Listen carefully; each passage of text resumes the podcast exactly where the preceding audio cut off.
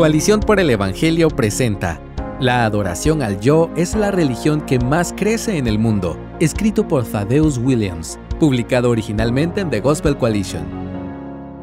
En su libro De buena fe, ser cristiano cuando la sociedad piensa que eres irrelevante y extremista, publicado recientemente en inglés, los autores David Kinneman y Gabe Lyons documentan que el 84% de los estadounidenses creen que disfrutar de ti mismo es el objetivo más alto de la vida.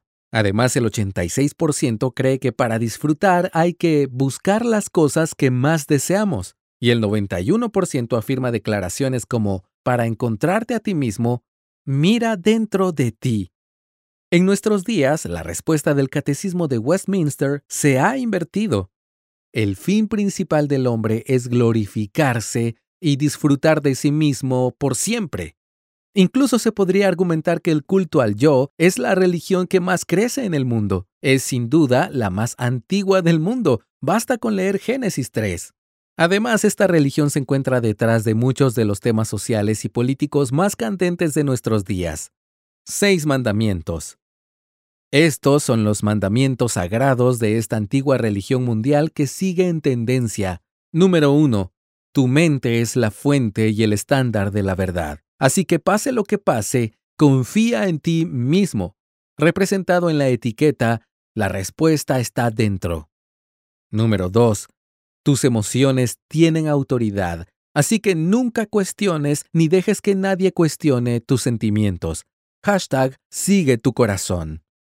Número 3. Tú eres soberano, así que despliega tu omnipotencia y dobla el universo en torno a tus sueños y deseos. Hashtag vive tu verdad. Número 4. Tú eres supremo, así que actúa siempre de acuerdo con tu fin principal para glorificarte y disfrutar de ti mismo por siempre. Hashtag YOLO, acrónimo de Solo se vive una vez, por sus iniciales en inglés. Número 5.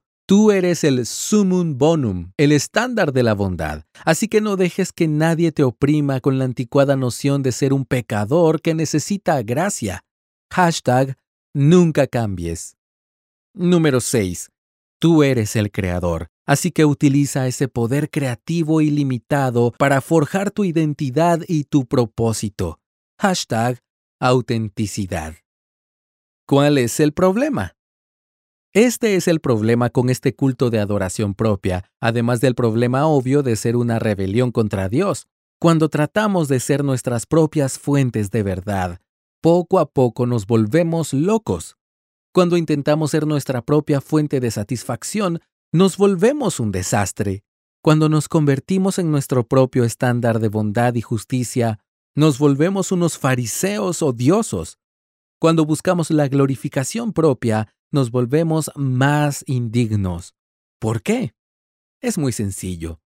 Nosotros no somos Dios.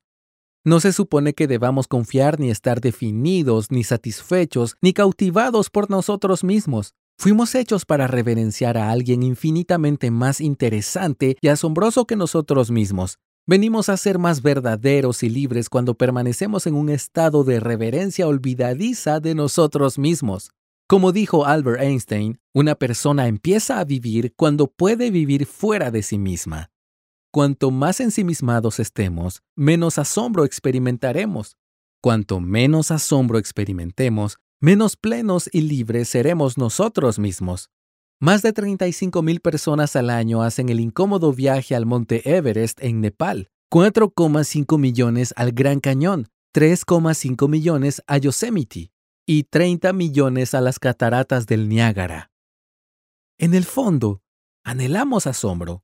Estamos hechos para ello y la ciencia está poniéndose lentamente al día con esta antigua verdad bíblica.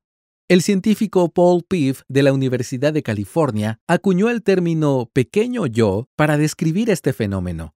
Después de exponer a sus participantes a varios provocadores de asombro, informó Piff, encontramos el mismo tipo de efecto. Las personas se sentían más pequeñas, menos importantes y se comportaban de forma más prosocial. Las personas asombradas eran más generosas, más atentas a las necesidades de los demás y más solidarias con el mundo natural. Michelle Lani Chiotta, científica del comportamiento de la Universidad de Arizona, ha descubierto que el asombro no solo aumenta la toma de decisiones generosas, sino que también mejora drásticamente nuestra capacidad cognitiva. El asombro nos hace menos susceptibles a los malos argumentos y más receptivos a los buenos. Hay una gran cantidad de investigaciones de psicólogos que relacionan las experiencias de asombro con una disminución sustancial de la depresión. ¿Queremos una vida más plena y feliz? La ciencia es clara. Dejémonos asombrar por algo, o más bien, por alguien infinitamente más grande que nosotros mismos. Si queremos tener un efecto duradero y contracultural en una sociedad que ha caído en el culto a sí misma, volvamos a centrar nuestras vidas en Dios quien según el Salmo 89.7 es muy temido en el consejo de los santos e imponente sobre todos los que están en su derredor.